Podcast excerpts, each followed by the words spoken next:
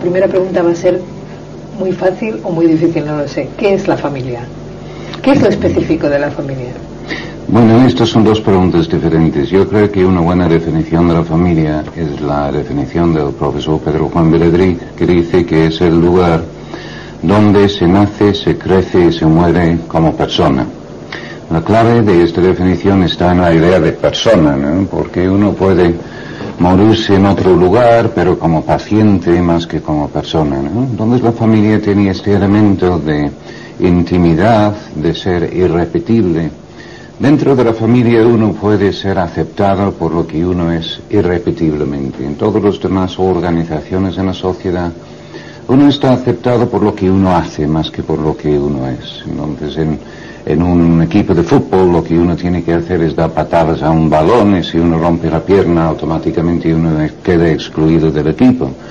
O incluso en un colegio, si un alumno uh, niega estudiar y niega examinarse, pues también quedará rechazado por el colegio. Aunque también es cierto que en un buen colegio uno busca que los profesores lleguen a aceptar al alumno por lo que es irrepetiblemente, pero inicialmente tiene que comportarse como alumno.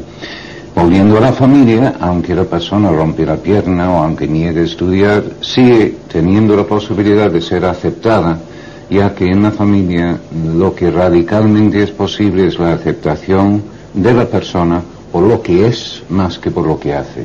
Bueno, la familia parece ser que también es eh, el lugar donde a uno se le educa en la humanidad. Ah, hemos visto casos de padres, vamos a decir, maravillosos, que luego han tenido unos hijos con muchísimos problemas y al revés, unos padres que no han dado muy buen ejemplo y han tenido unos hijos maravillosos.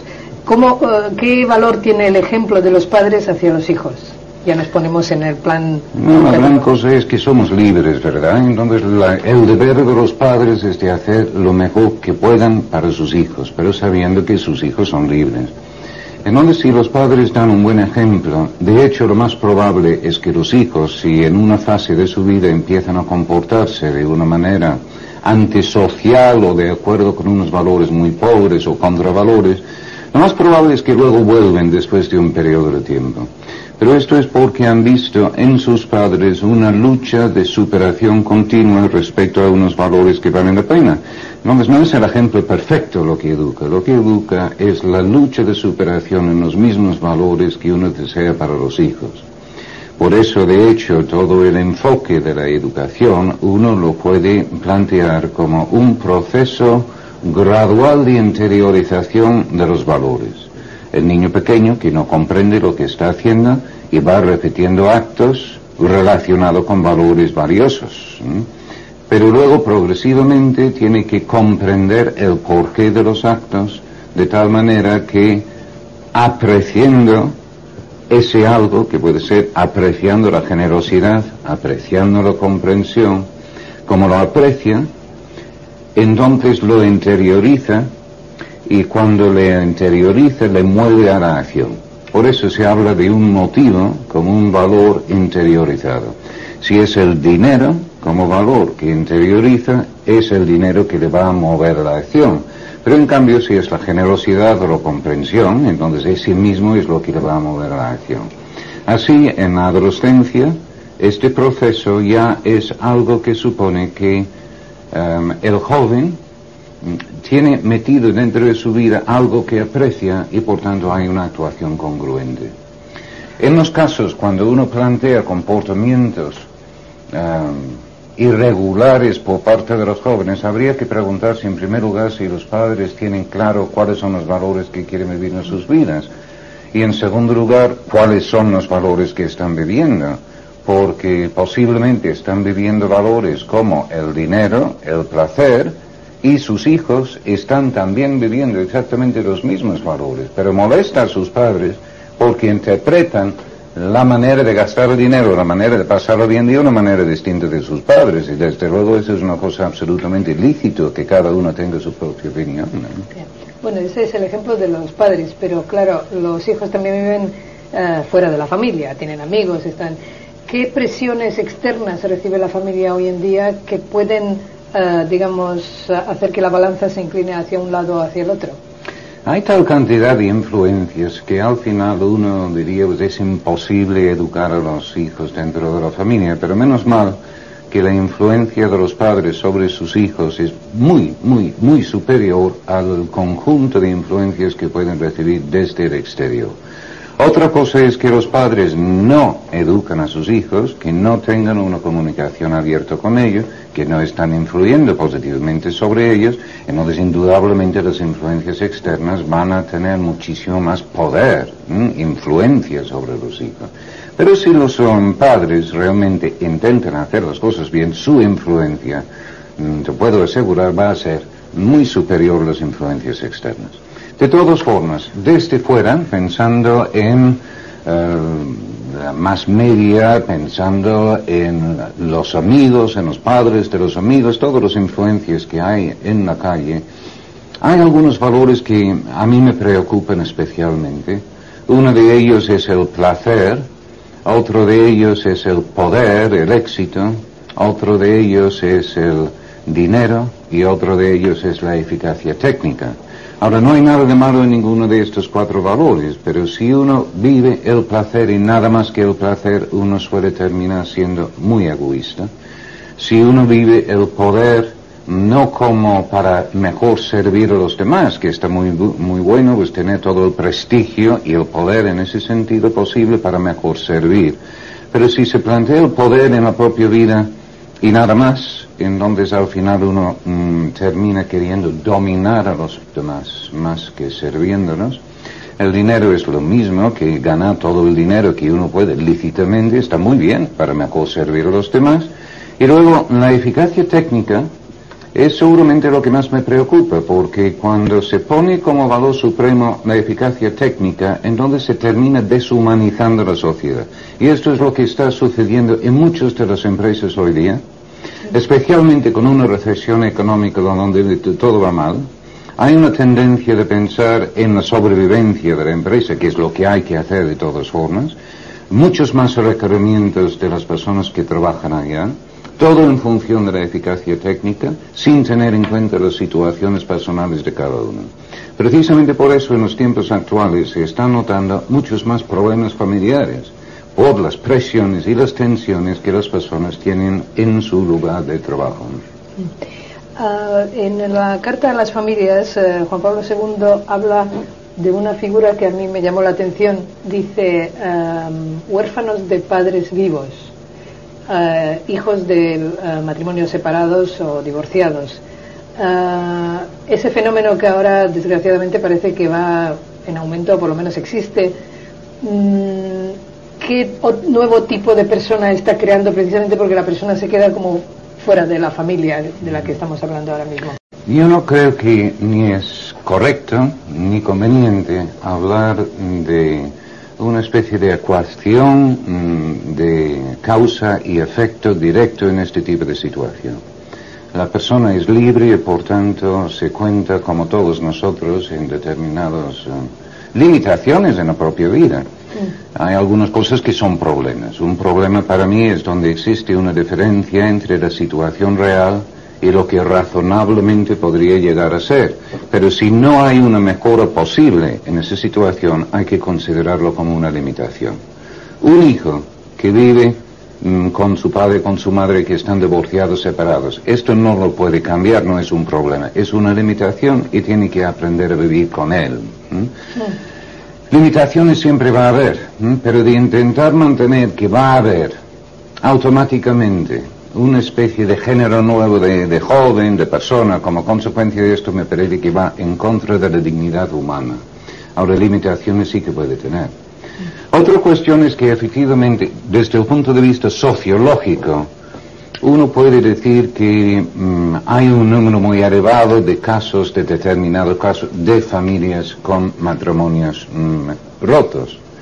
Pero también hay que afinar en estos temas que es muy fácil luego ir demasiado lejos sin tener evidencia científica clara sobre el tema. Porque luego de personas dicen o algunos opinan, pero en estas familias divorciadas, ya su manera de actuar antes de divorciarse había producido el problema en el hijo antes de la misma separación. Entonces hay que tener cuidado.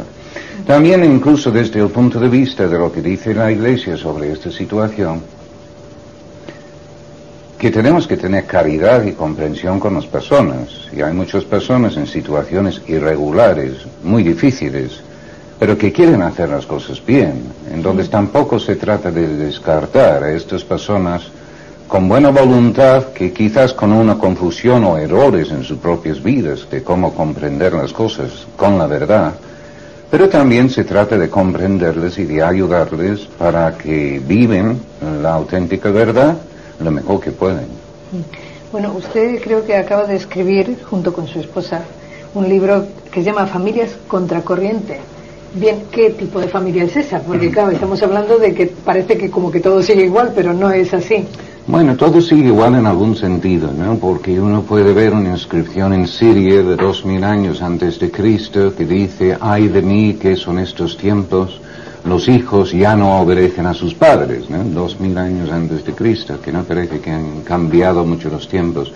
Pero sí que hay determinadas cuestiones que han cambiado en los últimos años. Y, um, pero el libro de Familias contra Corriente no va tanto contra um, los tiempos actuales, aunque también hay una referencia a ello. Es más um, que nada un libro que va dirigido a las familias buenas, a las familias buenas Mm, o que se creen buenas. Porque hay un problema que para mí es fundamental en este tipo de familia, y esto es que muchos de ellos han planteado en sus familias, sin darse cuenta, un valor superior que es la paz.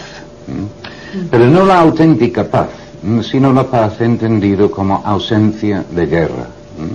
De tal manera que, que en su familia no tienen luchas, no discuten, Ah, no tienen nada a nadie, nadie, en donde se están felices y creen que tienen una familia maravillosa.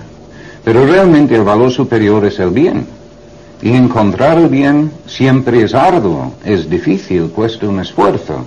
Por tanto, si uno está buscando el bien en la familia con los propios hijos, desde luego uno tiene que exigirles. Y cuando uno exige a una persona, a la persona no le gusta nada. Entonces ahí empieza la lucha.